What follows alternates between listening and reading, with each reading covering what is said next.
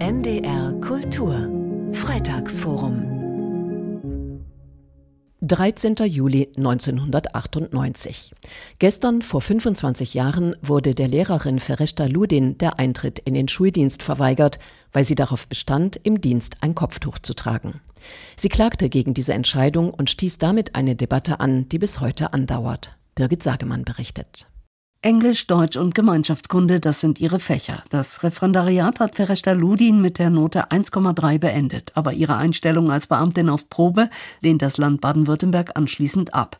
Begründung der damaligen Kultusministerin Annette Schawan. Das Kopftuch als ein auch politisches Symbol ist Teil einer Unterdrückungsgeschichte der Frau kann für eine Auslegung des Islam im Sinne des politischen Islamismus stehen, die mit dem Grundsatz der Gleichberechtigung von Mann und Frau nicht vereinbar ist. Fereshta Ludin ist die Tochter eines afghanischen Diplomaten, aufgewachsen in Saudi-Arabien und Deutschland. Seit 1995 hat sie die deutsche Staatsbürgerschaft und sie ist Muslimin. Das Kopftuch sei Teil ihrer religiösen Überzeugung, sagt sie. Ich fühle mich sehr oft missverstanden und ich habe das Gefühl, dass mit dem Kopftuch immer ein Konflikt verbunden wird und das ist nicht meine Absicht. Aber zumindest im Unterricht auf das Kopftuch zu verzichten, kommt für sie auch nicht in Frage.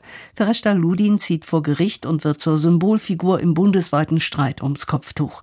Nur ein Stück Stoff oder mehr, ein religiöses oder auch ein politisches Symbol?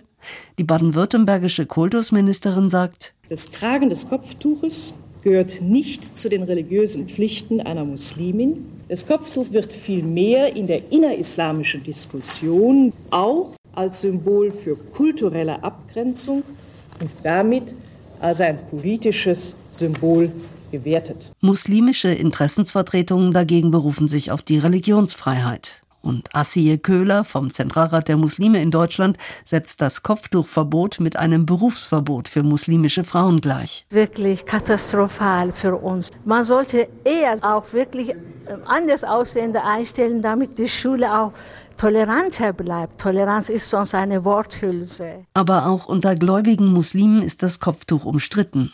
An der Schule habe es jedenfalls nichts zu suchen, findet ein türkischer Elternvertreter.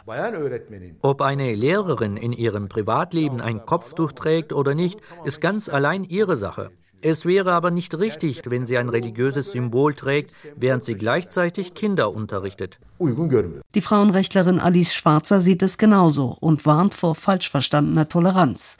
Wenn Fereshta Ludin mit ihrer Klage vor Gericht Erfolg hätte, wären muslimische Mädchen die Leidtragenden, sagt sie. Die werden die ersten Opfer eines solchen toleranten Urteils sein. Man wird verstärkt die kleinen Mädchen zum Kopftuch zwingen können in diesem Geiste. Genau das befürchten auch muslimische Schülerinnen einer Stuttgarter Schule, die kein Kopftuch tragen. Wenn es vom Elternhaus gewünscht ist, dass man ein Kopftuch trägt und dann auch noch die Lehrerin ein Kopftuch trägt, dann wird der Druck auf die Mädchen, dass sie auch ein Kopftuch tragen, extrem größer. Vor dem Verwaltungsgerichtshof Mannheim und dem Bundesverwaltungsgericht scheitert Fereshta Ludin mit ihrer Klage. Beide Gerichte betonen die Neutralitätspflicht des Staates und seiner Beamten. Ja, ich bin sehr bestürzt und sehr traurig über die Entscheidung. Ich habe es mir natürlich anders äh, erhofft. Sagt Ludin und zieht vors Bundesverfassungsgericht. Das hebt 2003 tatsächlich die anderen Urteile auf. 2015 dann ein neues Urteil aus Karlsruhe. Ein pauschales Kopftuchverbot an staatlichen Schulen sei nicht mit dem Grundgesetz vereinbar. Fereshta Ludin lebt seit 1999 in Berlin und unterrichtet an einer Privatschule mit Kopftuch. 25 Jahre ist es her, dass ihr in Baden-Württemberg die Übernahme in den staatlichen Schuldienst verweigert wurde. Birgit Sagemann über die Anfänge des Kopftuchstreits in Deutschland. Nachzuhören und nachzulesen jederzeit im Internet unter ndr.de-kultur. Und das Freitagsforum hören Sie nächsten Freitag wieder um 15.20 Uhr bei NDR Kultur. NDR Kultur